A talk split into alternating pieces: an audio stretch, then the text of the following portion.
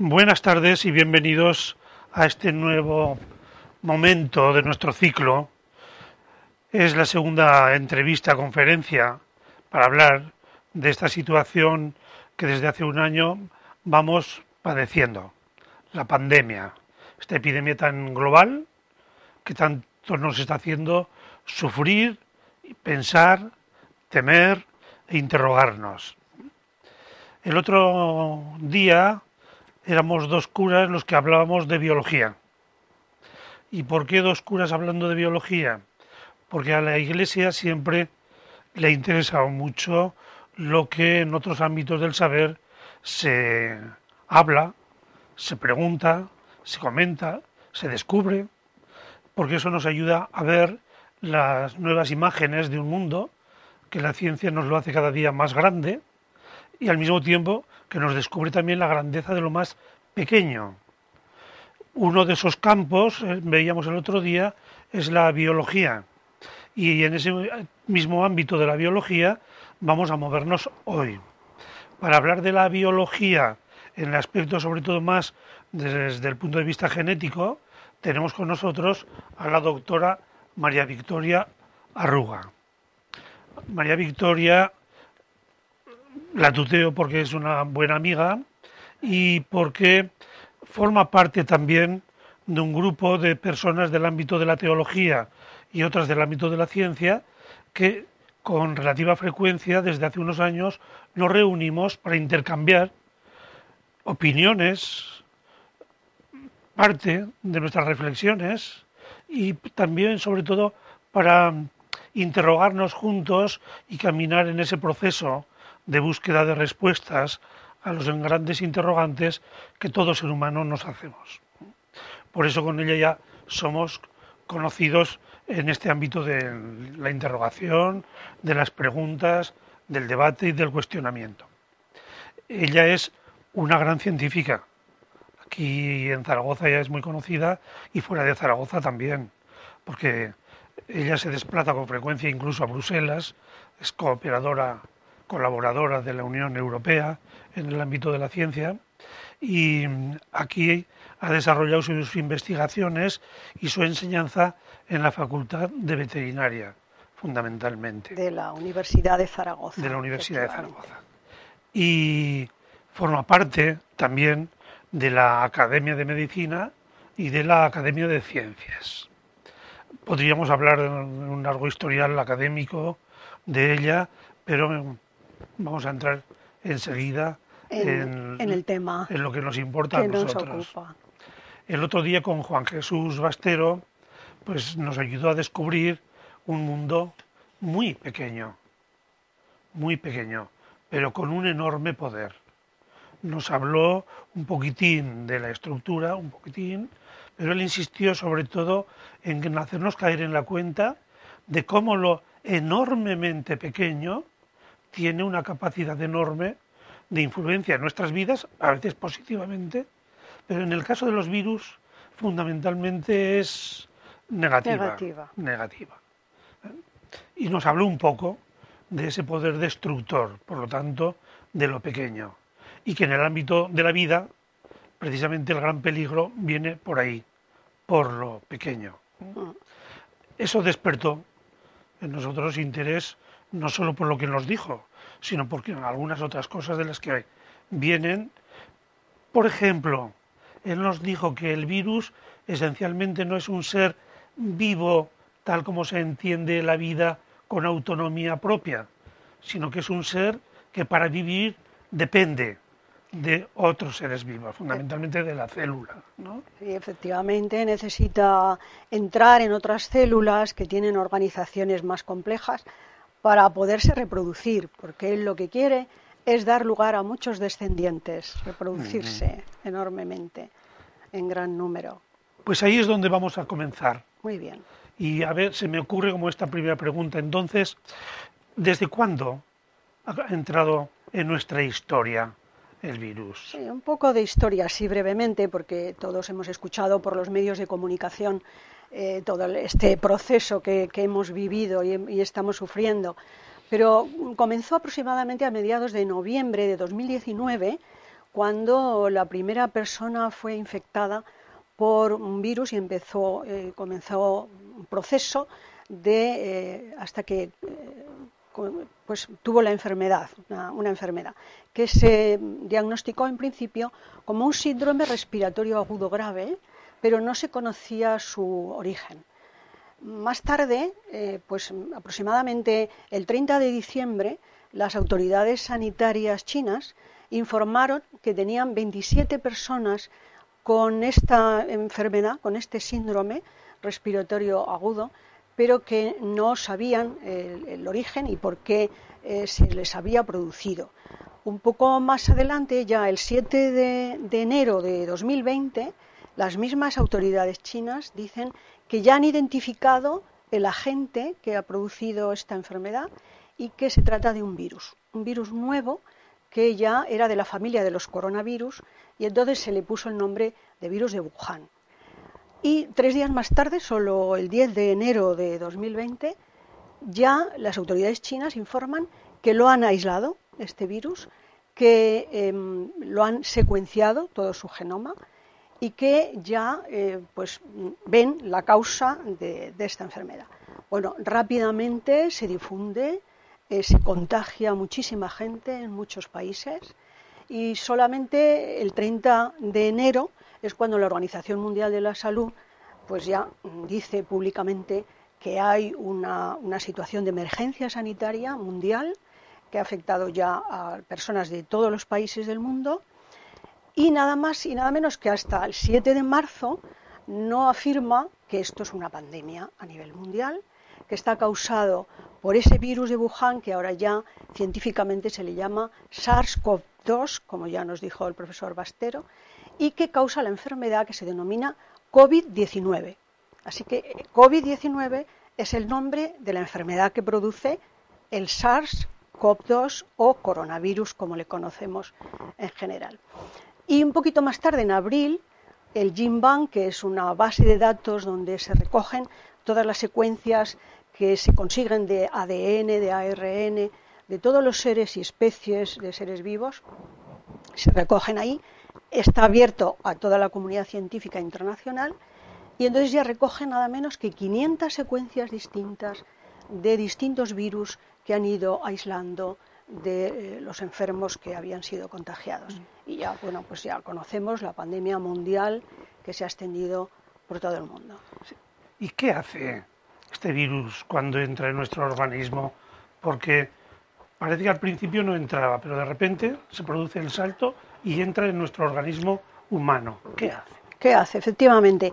Bueno, es un virus, como, como ya nos dijo el profesor Basteros, un virus ARN, eh, muy simple. Tiene simplemente este ARN como material hereditario y unas proteínas que lo envuelven. Pues entra con su ARN a la célula que, infecta y comienza a utilizar todos los recursos de la célula para sintetizar sus propios ARNs, sus propias proteínas, dar lugar a miles y miles de descendientes en una sola célula y eh, le provoca la lisis, destruye la, célula. Pero antes de continuar con esto, vamos a señalar tres protagonistas importantes en esta aventura que nos hemos embarcado tú y yo esta tarde. Hay tres protagonistas en este tema. Uno es el ARN. Vamos a ver la figura 1 que estamos viendo, efectivamente, esta es una célula nuestra que es como un globo y dentro de ese globo o caja hay otro globo más pequeño que es el núcleo. Entonces, en ese núcleo se encuentra el ADN. Voy a hablar ya de ADN y ARN porque creo que todos estamos familiarizados, los medios de comunicación nos hablan mucho de, del ADN y del ARN, ¿verdad? Bueno, este ADN que está en el núcleo es el que contiene todos los caracteres que estamos eh, escribiendo, todo lo que somos. Pero luego, a partir de este ADN, se sintetiza el ARN.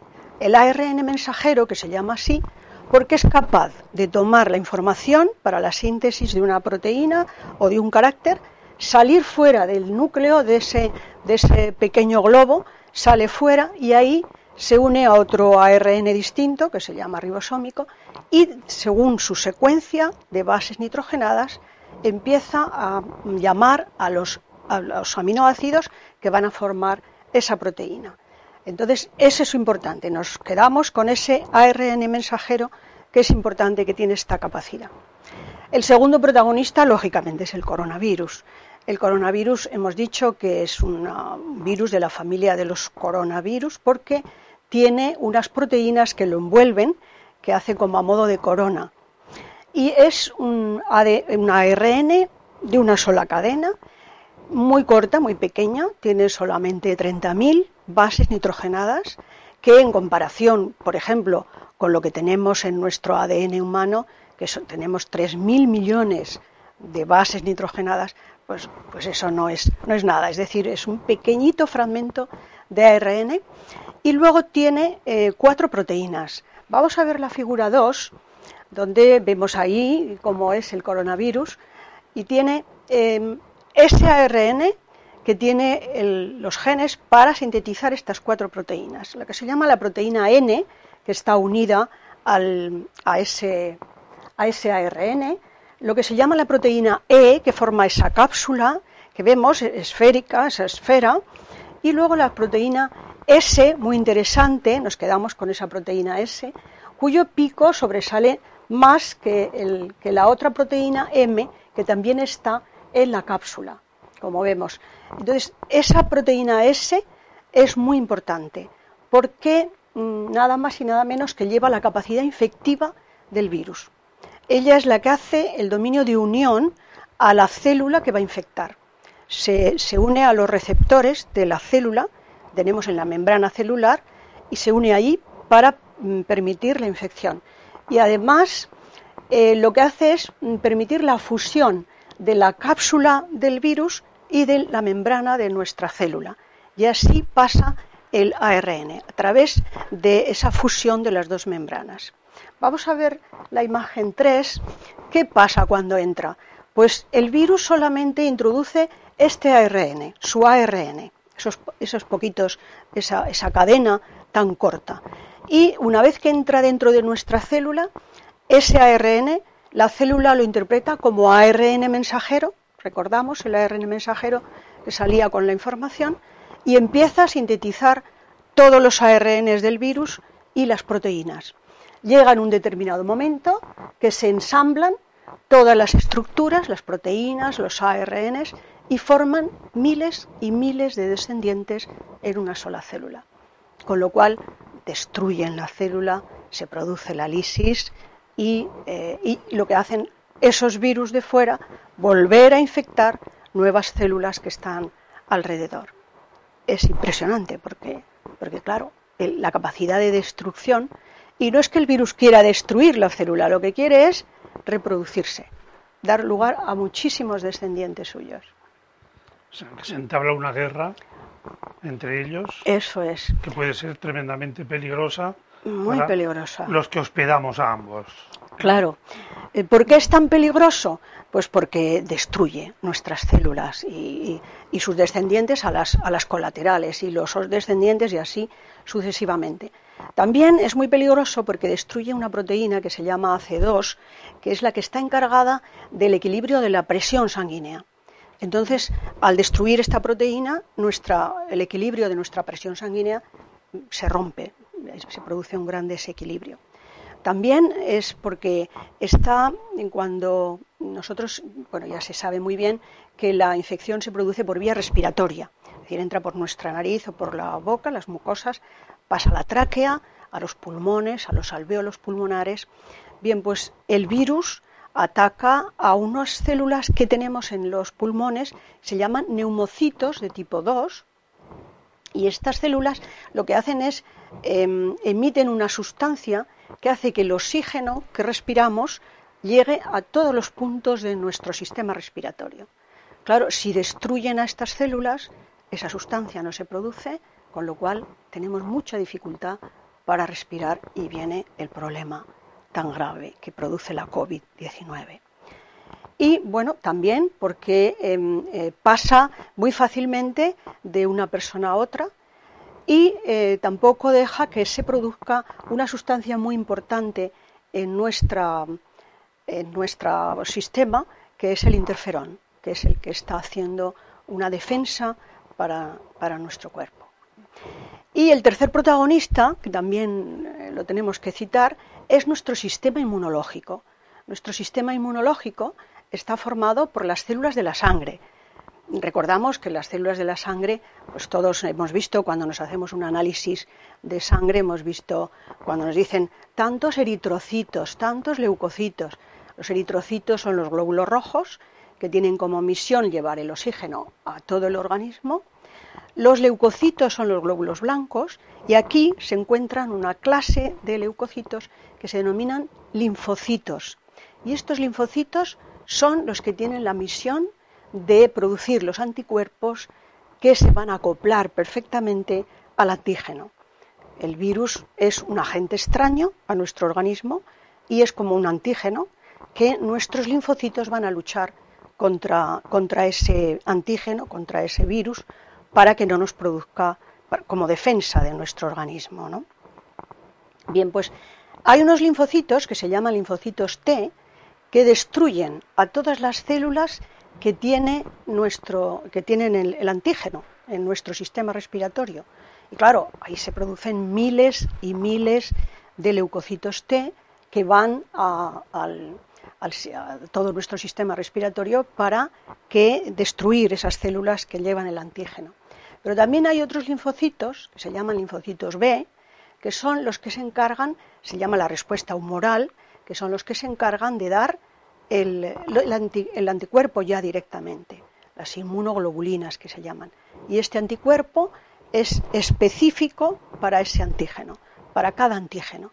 Entonces hay miles y miles de millones de leucocitos en nuestro cuerpo preparados para dar respuesta. ¿Cuándo se produce la enfermedad? Cuando nuestro sistema inmunológico no puede dar respuesta a todos esos virus infectantes que se nos han introducido y somos incapaces y entonces se produce la enfermedad. Toda esa defensa de la que hablas es una defensa, diríamos, automática e inconsciente por nuestra parte. Es nuestro organismo el que con sus mecanismos internos pues va desencadenando toda esa contraofensiva de salir al paso del enemigo exterior que viene a invadirnos y a destruirnos en las células. Efectivamente. Nosotros, de un modo consciente, podemos colaborar con nuestro propio sistema. Eh, no, en este sentido es nuestra genética la que, la que eh, hace que se, que se sinteticen y que se formen todas estas células.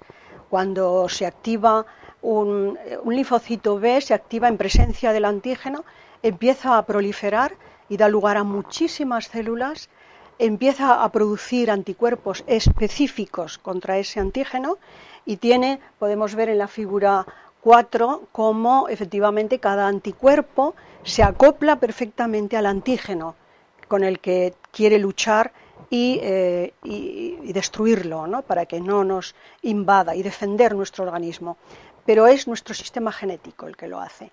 Entonces estos linfocitos B empiezan a proliferar, em, se forman unas células que se denominan células plasmáticas y estas células tienen la capacidad de mm, producir anticuerpos a una gran velocidad. Pues aproximadamente se dice unos 2.000 anticuerpos por segundo.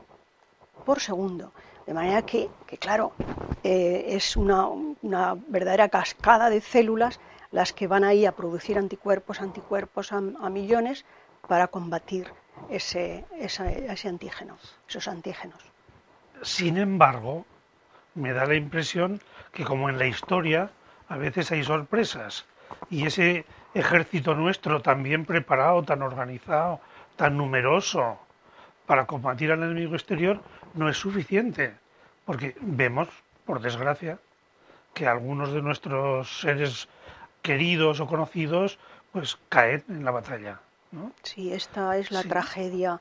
Esta es la tragedia. ¿Podemos colaborar nosotros con nuestro propio sistema de, defensa desde fuera, con algún tipo de responsabilidad? Sí, claro, eso sí. Eh, tenemos que prevenirnos para que, porque podemos tener nuestro sistema inmunológico un poco más deprimido. Hay personas que lo tienen, presentan y están sufriendo enfermedades que tienen el sistema inmunológico deprimido y entonces eh, esas personas no pueden responder a la velocidad con que, por ejemplo, este, este virus nos está infectando. Entonces hay que, hay que buscar mm, remedios como son, bueno, pues eh, cómo podemos luchar contra eso, pues con los tratamientos para la enfermedad, las personas que contraen la enfermedad, pero hay que decir que no hay ningún tratamiento eficaz y que se haya reconocido oficialmente que pueda curar la enfermedad. Lo que se hace es utilizar algunos casos como antivirales o la dexametasona, dexametasona que es un corticosteroide antiinflamatorio, o también hay anticuerpos monoclonales que se están diseñando, pero, pero bueno, no, no responden muy bien. Otra cosa que está respondiendo un poquito bien es el plasma de las personas convalecientes. Las personas que están convalecientes de la enfermedad, pues se puede utilizar para otros enfermos y bueno, están dando una respuesta pequeña, pero un poco alivia. Pero no hay ningún tratamiento eficaz. El único tratamiento que hay es la prevención a través de las vacunas. Eso sí. A través de las vacunas. O sea, es la prevención. Prevenimos con mascarilla, por ejemplo. Sí. Que es un elemento más externo. Sí. Y más superficial. Y hay otro que es la prevención por la vacuna. Por la vacuna. ¿Cómo se consiguen las vacunas? Bueno, las vacunas eh, ya llevamos varios siglos, desde Jensen en 1796, que, que fue el primero en, decir que tenemos, podemos alcanzar inmunidad y, la ideó la vacuna contra la viruela, Pasteur contra la rabia, etcétera. las vacunas son ya muy conocidas, muy tradicionales, muy seguras y muy eficaces. Eh, las vacunas se preparan o bien con el agente infeccioso entero, que es lo tradicional, lo normal, eh, es que mm, este agente infeccioso se maneja en el laboratorio y lo que se hace es inactivarlo. O bien se muerto, es muerto, o bien por, por calor o bien por alguna reacción química. Y después también se pueden utilizar partes de ese virus que sean eh, interesantes como antígenos. Y ahora recordamos esa proteína S que hemos hablado, ¿verdad? Del coronavirus. Esa proteína S que sobresale en esa corona, pues esa es la que tiene esa capacidad antigénica. También se pueden utilizar, como vamos a ver ahora. Y también se puede utilizar la información genética, que contiene eh, esa información para dar lugar a esa proteína, pero ya en la célula eh, hospedadora, es decir, en la célula que ha sido vacunada. Y esta célula va a producir el antígeno, ella misma, para que se active nuestro sistema inmunológico y comiencen a aparecer los anticuerpos contra esos antígenos. Y nuestro organismo se llena de anticuerpos contra ese agente infeccioso, con lo cual adquirimos inmunidad contra ese agente infeccioso. Ya no nos puede atacar porque ya tenemos los anticuerpos preparados para luchar cuando, cuando seamos infectados. Es una, una, verdadera maravilla.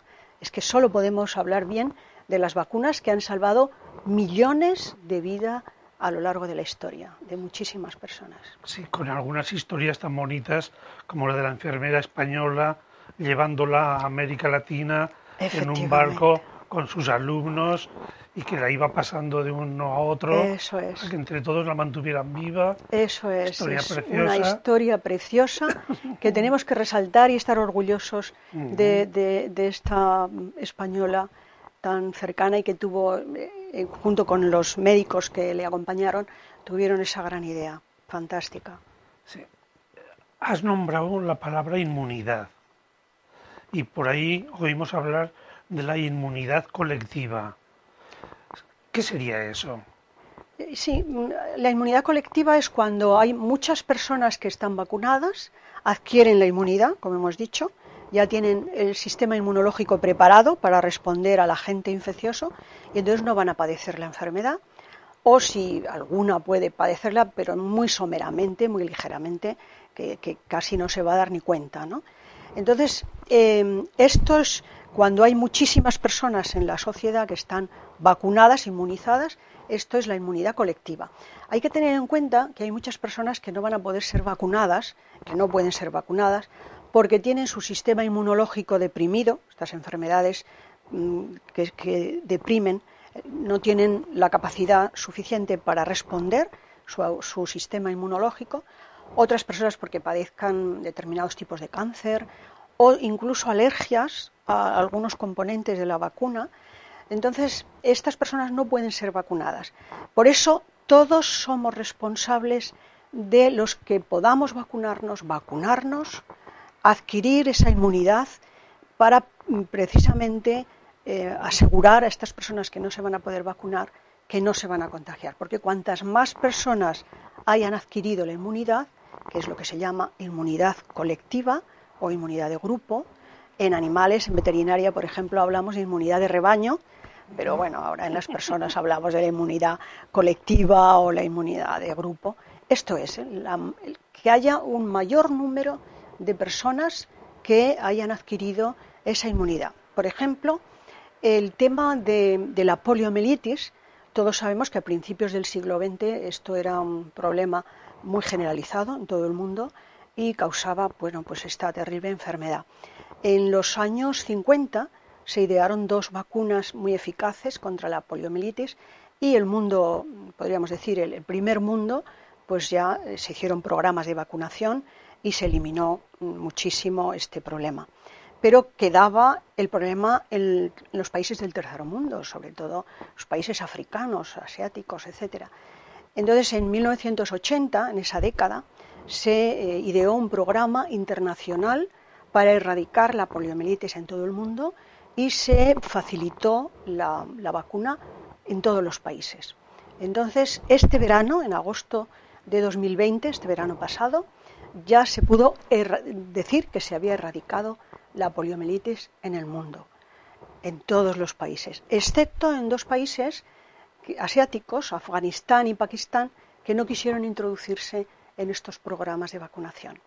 Pero se ha evitado la enfermedad y la mortalidad de muchísimos millones de personas que habrían contagiado de la poliomielitis. Y esto es lo que se llama se ha adquirido ya la inmunidad colectiva, la inmunidad de grupo. El sarampión, por ejemplo, es un virus mm, mucho más infeccioso que, incluso que este coronavirus. Y em, en el sarampión es necesario que haya un 95% de la población que esté vacunada para alcanzar la inmunidad colectiva. Mientras que con este coronavirus se habla de un 60%, porque no tiene una efectividad tan grande como el sarampión a pesar de que efectivamente se nos, contagiamos fácilmente, pero no es tan, tan intensa como la del sarampión. Entonces se habla eso de un 60, un 70% de la población que esté vacunada para alcanzar la inmunidad colectiva. Nuestro gobierno aquí en España ha dicho que quiere alcanzar el 70% de la población vacunada y así adquiriremos la inmunidad colectiva, la inmunidad de grupo. eso para nosotros es una enorme responsabilidad, porque nosotros que nos movemos dentro de una sensibilidad por los demás, pues nuestra referencia aquí es la acción social católica y que promueve precisamente este sentido de la solidaridad con los más necesitados, pues nos pide que de alguna manera seamos conscientes de la enorme responsabilidad que tenemos de colaborar para conseguir precisamente esa inmunidad colectiva que disminuya en todo lo posible o elimine del todo si fuera posible algún día, la, contaminación y la infección. Sí, efectivamente. ¿Y el coronavirus funciona de la misma manera? El coronavirus, las vacunas del coronavirus, vamos a, vamos a clasificarlas en, cuatro grupos hasta el momento. ¿no? Esta vacuna, mm, hay unas vacunas que se han hecho, que se hacen con el ARN mensajero, por eso decíamos que era un protagonista importante, el ARN mensajero que eh, se ha modificado la gran investigadora Catalín Calico hace ya 20 años que decía que los ARN mensajeros podían utilizarse para, fabricar vacunas y ha pasado toda la vida buscando financiación y afortunadamente ahora se le ha hecho caso y ha sido una de las artífices de esta vacuna de Pfizer, ¿no? como sabemos. Es eh, un ARN mensajero al que se le modifica algunas características, por ejemplo, se le cambia el uracilo por pseudouridina, unos tripletes que se cambian y los extremos, para que cuando entre esa vacuna en nuestras células no lo consideren algo mm, raro y que lo, destruyan. Y entonces eh, este ARN mensajero modificado se incluye en unas nanopartículas de lípidos, que es como una gotita de grasa, y eso es la vacuna, ese es el antígeno. Y entonces eso es lo que se nos inocula. Eh, claro, en las vacunas también llevan otros componentes, además del antígeno, lleva también eh, estabilizantes, conservantes, el, el, coadyuvante, los diluyentes, agua destilada. Y esta es la vacuna de Pfizer y de Moderna, que llevan este ARN mensajero del virus, con la información de la proteína S, que es la que va a hacer de antígeno. Entonces, eh, Pfizer y Moderna lo que hacen es eh, que se necesitan dos dosis. En la primera, el sistema inmunológico se activa de una manera enormemente exponencial, luego baja un poquito, y la segunda dosis es la que eh, vuelve a estimular el sistema inmunológico y además las células de memoria, las células de memoria que tiene nuestro sistema inmunológico que conservan la información para sintetizar los anticuerpos, las inmunoglobulinas y luchar contra ellos. Eh, podemos ver alguna imagen que he puesto con las vacunas. Hay otras vacunas que lo que utilizan es un vector de adenovirus recombinado con la información de esta proteína S. Qué importante es esta proteína S en nuestro coronavirus, ¿verdad? Y em, esto es lo que tienen las vacunas, por ejemplo, AstraZeneca, la, la SK eh, Bio AstraZeneca, que es la que se está utilizando de Oxford con Corea y es la que ya se está inoculando también en España, junto con la Pfizer y Moderna. Otra que está preparando AstraZeneca también, que está ya a punto de que se, de que se admita.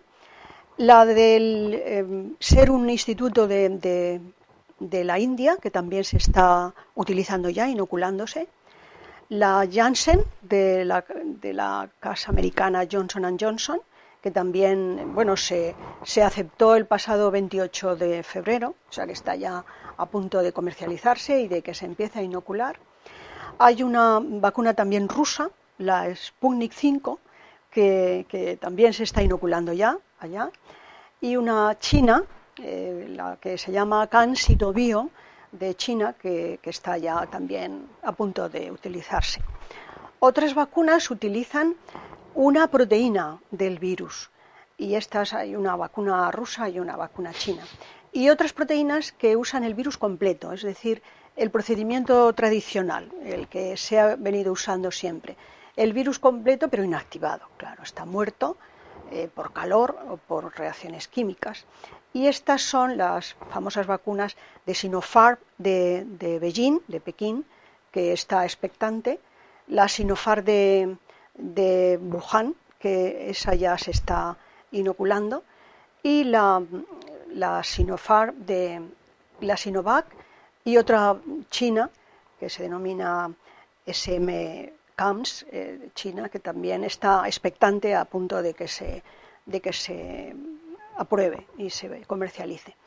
Y bueno, la Organización Mundial de la Salud señala que hay más de 200 vacunas que están en los trámites de, las distintas fases. Oye, una de las características, para ser de los virus, es su capacidad de mutar, que dicho en un lenguaje así más nuestro, coloquial, cambian de chaqueta con una facilidad tremenda, ¿no? Entonces, ¿Las vacunas tienen capacidad también para adaptarse o es necesario estar continuamente viendo cómo es, de qué color es la chaqueta que se ha puesto hoy el virus para elegir la vacuna adecuada?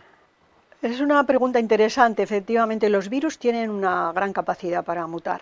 Em, eh, su, ARN no está protegido, entonces no es como nuestro ADN que está protegido por unas proteínas ahí en el núcleo. Ellos no tienen nada de esto y entonces su ARN está muy expuesto a mutaciones. Y la proteína S, lógicamente, está mutando. Eh, sí, efectivamente, pero las vacunas se están adaptando, se están adaptando muy bien, eh, tanto a, las mutaciones que pueda sufrir la proteína S como a las propias del virus. Y, bueno, hay que señalar una cuestión, me gustaría señalarla aquí.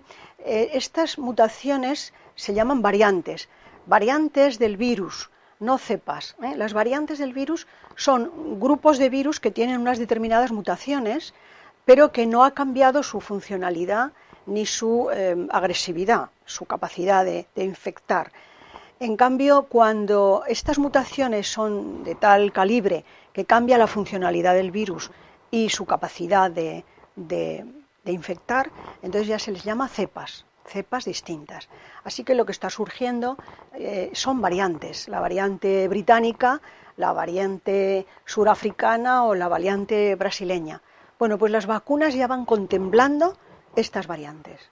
Y la mayor parte, eh, Pfizer, por ejemplo, y Moderna eh, contemplan estas variantes y las y, nos defienden, ¿eh? es decir, que nos defienden también de esas variantes. Pues si las vacunas parece que tienen tanto, primero ha sido un éxito en la rapidez, ¿verdad? Por primera vez en la historia de la humanidad o de la medicina, la capacidad de respuesta ha sido enorme y rápida.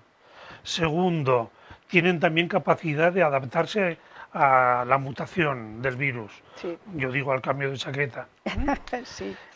Y parece que tienen éxito. Porque en cambio existe una parte de la población que se resiste. Esa parte que llamamos negacionistas, esos grupos. ¿Qué razonamientos tienen para negarse y además predicar una respuesta negativa a la vacuna? Sí, claro, efectivamente, bueno, en primer lugar hay que señalar que ha habido miedo, miedo ante una situación nueva que no que se desconocía totalmente por, todos los estamentos, es decir, eh, la clase médica, eh, la clase política, la clase económica, es decir, no se conocía absolutamente nada de, ello y por eso ese miedo pues mm, se ha, se ha extendido mucho. Y luego también eh, a la hora de las comunicaciones, los medios de comunicación, pues a veces es muy difícil expresar la situación. Eh, todos eh, hemos tenido allegados que, han sufrido la enfermedad, esa, incertidumbre de qué va a pasar, no hay un tratamiento, los médicos no podían decir pues hay un tratamiento eficaz que, que va a curar esta enfermedad. Entonces, claro, se entiende que estén estos negacionistas, pero lo que sí tiene que entender todo el mundo es que las vacunas son seguras, y eficaces. Porque todas las vacunas, cuando se sacan al mercado, se han probado, pero hasta la saciedad. Hay una etapa preclínica donde eh, se estudia la concentración del antígeno, todos los, eh, la, la eficacia que va a responder nuestro sistema inmunológico, la seguridad de que no provoca efectos secundarios graves, eso se hace ya en la etapa preclínica pero luego se atraviesan, y esto se hace en cultivos de células en el laboratorio o en animales de, laboratorio y luego más próximos a nosotros, en algunos simios. Pero luego ya se pasan por tres fases. La fase 1 en que sea son unos pocos voluntarios, personas ya, personas voluntarias, normalmente adultos jóvenes, que se prestan a ser inoculados por esa vacuna donde ya se ha estudiado la posible concentración y donde ya se ha visto la eficacia de la respuesta inmunitaria y la seguridad de que no causa daños secundarios. Luego se pasa a la fase 2, en que ya son varios cientos de, voluntarios y ahí ya se hacen dos grupos, la mitad a los que se inocula la vacuna, la otra mitad a los que se les inocula un placebo. Y no se sabe, eh, ni los científicos que han diseñado la vacuna y los laboratorios que la han preparado, ni los voluntarios saben a quién se les ha inoculado la vacuna y a quién se le ha inoculado el placebo. Luego, a los eh, meses, eh, ven el resultado y comparan. Y todavía hay una fase 3 con miles y miles de voluntarios que, eh, que se prestan a ser vacunados y en este caso han sido miles de voluntarios, se habla de 48 y 50 mil voluntarios de todas las edades, de ambos sexos, y de todas las localizaciones eh, del mundo, todos los países de todos los continentes.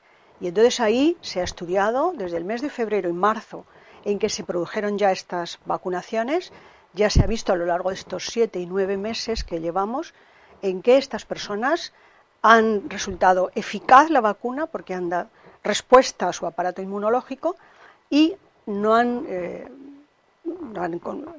no sufren la enfermedad o de una manera muy ligera, ni tienen efectos secundarios. Eh, a lo mejor pues un pequeño efecto de unas décimas de fiebre o un pequeño cansancio muscular, pero nada más.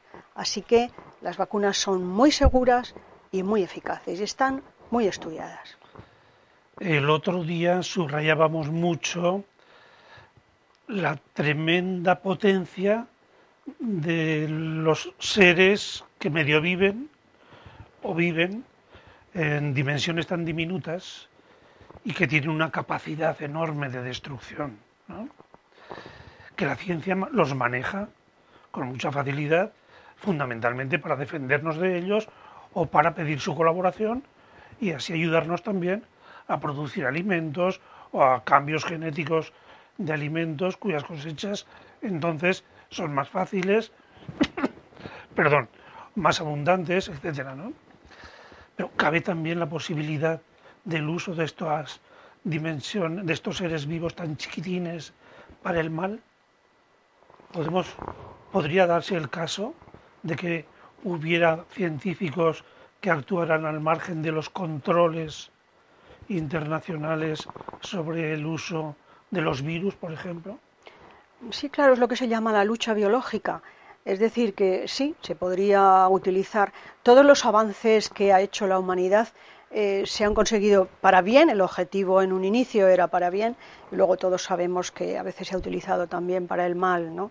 Bueno, pues eh, eh, desde la bomba de hidrógeno, etcétera, todos sabemos. El móvil mismo es, un, es un gran avance y que nos mantiene comunicados y salva incluso muchas vidas ¿no? de personas que se han perdido o que han tenido un, un accidente y en cambio también se han utilizado mm, en temas de terrorismo. Pero mm, hay, que, hay que confiar, hay que confiar en la ciencia, en que esto no se va, no se va a usar, eh, no se va a utilizar la lucha biológica, que sería terrible. Em, en este caso, la ciencia está dando un gran ejemplo. Bueno, la ciencia, las entidades económicas y los políticos, porque han aportado ingentes cantidades de financiación para que la ciencia haya llegado a conseguir estas vacunas en este tiempo récord. ¿Y cómo lo ha conseguido? Pues todas esas fases que hemos dicho de control de la vacuna, pues se han realizado en muy pocos meses, pero en miles y miles de personas, porque ha habido una gran financiación para conseguir esto. Así que estamos de enhorabuena, hay que agradecer a, estas entidades que hayan podido eh, conseguir la vacuna en este tiempo récord. Muy bien, se nos termina el tiempo. Hay que agradecerte que nos hayas abierto los ojos a esta realidad de tanta responsabilidad, de una enorme responsabilidad. También a nuestra parte correspondiente de responsabilidad nuestra como ciudadanos y sobre todo cuando nos abrís los ojos a estos ámbitos de la ciencia, el sentido de admiración es tremendo, ¿no? Porque ahí hay un mundo en el que vamos penetrando poco a poco, los que somos ajenos a él, que nos maravilla, que como diría algún salmo, pues es una manifestación de un Dios artista genial, que ha hecho cosas tan inmensamente preciosas y que nos ha dado a nosotros la capacidad de conocerlas, de manejarlas, nos ha encargado que lo hagamos bien y para el bien de unos y mm, otros. Y vosotros nos ayudáis mucho en eso. Así que te agradezco enormemente este rato que se nos ha pasado tan deprisa y darte la enhorabuena porque lo has hecho de un modo muy claro y muy ameno. ¿Quieres sacar alguna conclusión? Bueno, podríamos decir cuatro conclusiones interesantes eh, como resumen, ¿no? que, las vacunas son seguras y eficaces, que no tengamos miedo, al revés, que seamos generosos y procuremos vacunarnos lo antes posible, cuanto antes mejor, para alcanzar esa inmunidad colectiva, que, hay que conseguirla cuanto antes, que confiemos en la ciencia, confiemos en la ciencia. los científicos eh, somos gente mm, con con una gran vocación y en general la inmensa mayoría pues no, no, trabajamos en ciencia para ganar mucho dinero, todo lo contrario, sino es por pura vocación, la satisfacción. Pues, por ejemplo, si a Catalín Calico, que ha sido esta artífice de esta vacuna tan genial, eh, se le da el premio Nobel, pues esa es la satisfacción que ella va a tener y, nada más, ¿no? Pues eso es lo que, lo que queremos. Y, finalmente, bueno, pues que, nos informemos bien, con fuentes bien contrastadas, Organización Mundial de la Salud o nuestras asociaciones médicas, etcétera, y que no hagamos circular bulos eh, por las redes sociales, que no hagamos caso de eso. Eh, en eso sí que tenemos que ser muy cuidadosos. Eh, tenemos que buscar las fuentes que son certeras y, buenas, que nos informan bien y, que no divulguemos los bulos estos que, circulan y que asustan a tantísima gente. Eso diría yo. Pues agradecer y pedir que sigáis con esa vocación de servicio para todos. Agradecer a todos los espectadores que nos ven y nos escuchan su participación y también anunciar que el próximo día empezaremos otra parte del ciclo en donde nos fijaremos más sobre un tema también muy actual, el tema de la eutanasia, en sus distintos aspectos, tanto médicos, psicológicos, filosóficos, religiosos y jurídicos. Así que hasta la próxima semana. Pues muchísimas gracias a ti y Acción Social Católica. Muchísimas gracias.